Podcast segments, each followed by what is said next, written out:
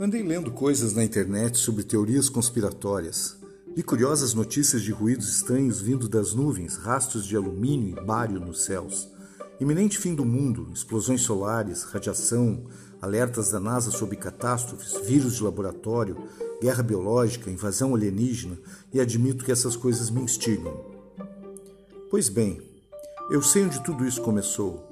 Não se ganem achando que se trata só de uma fase que estou passando. Essa curiosidade sobre coisas assim é só a pontinha de um enorme iceberg navegando pelos mares da minha imaginação. Então, vamos lá. Eu era bem guri, guri mesmo, de calça curta e tudo mais, e nos anos 70 fui com meu pai assistir no cinema Eram os Deuses Astronautas, filme baseado no livro homônimo de Eric von Däniken. Não parece um título atrativo para os guris de hoje em dia, mas para mim, que sou de uma geração que não teve videogame, de uma geração sem esses milhões de gadgets eletrônicos, que não teve Instagram e Facebook, uma geração sem 250 canais por assinatura, geração que colocava bombril na antena da TV para conseguir ver dois ou três canais em preto e branco, aquele filme foi um marco.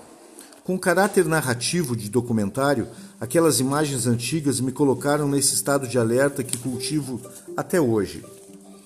Um estado de atenção quanto a uma possível invasão alienígena. O filme retratava inúmeras evidências de vida fora daqui.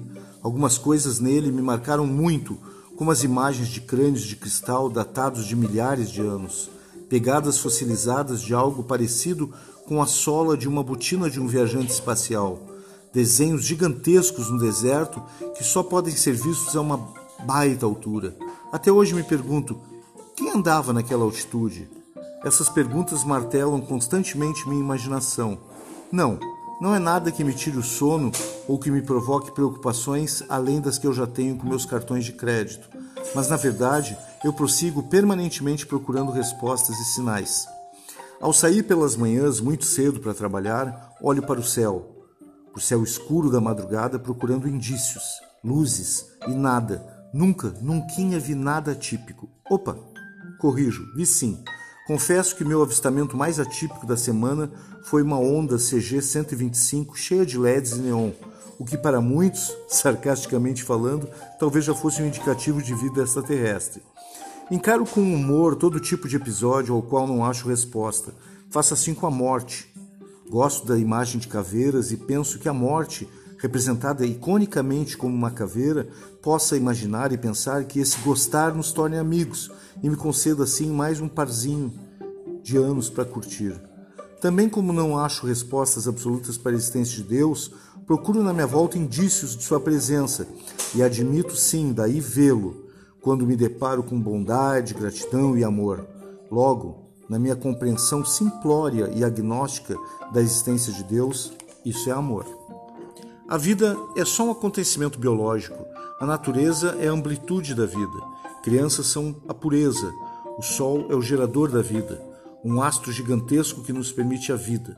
E o universo, bem, o universo é o universo e pronto, único, infinito e singular, que abriga toda a criação e toda a vida.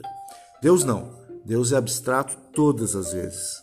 Deus é aquele ar perfumado que sentimos do nada ele vem ao olfato quando vejo alguém fazendo algo de bom por um semelhante, demonstrando esses sentimentos de bondade, compaixão.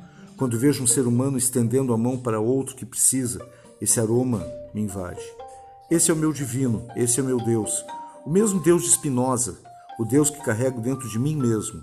Bem, quanto à minha procura, ando pensando que assim como a minha câmera do celular consegue captar a emissão luminosa do feixe de infravermelho dos controles remotos de TV, e eu não consigo ver isso a olho nu por causa da frequência dessa emissão fora da minha capacidade humana, talvez esteja aí a explicação para a invisibilidade desses maravilhosos OVNIs e UFOs. Não os avisto porque eles, os aliens e suas fantásticas naves cheias de tecnologia e luzes, estão vibrando numa frequência que o meu olho humano não percebe. A CG 125 não. Infelizmente ela vibrava na minha mesma frequência.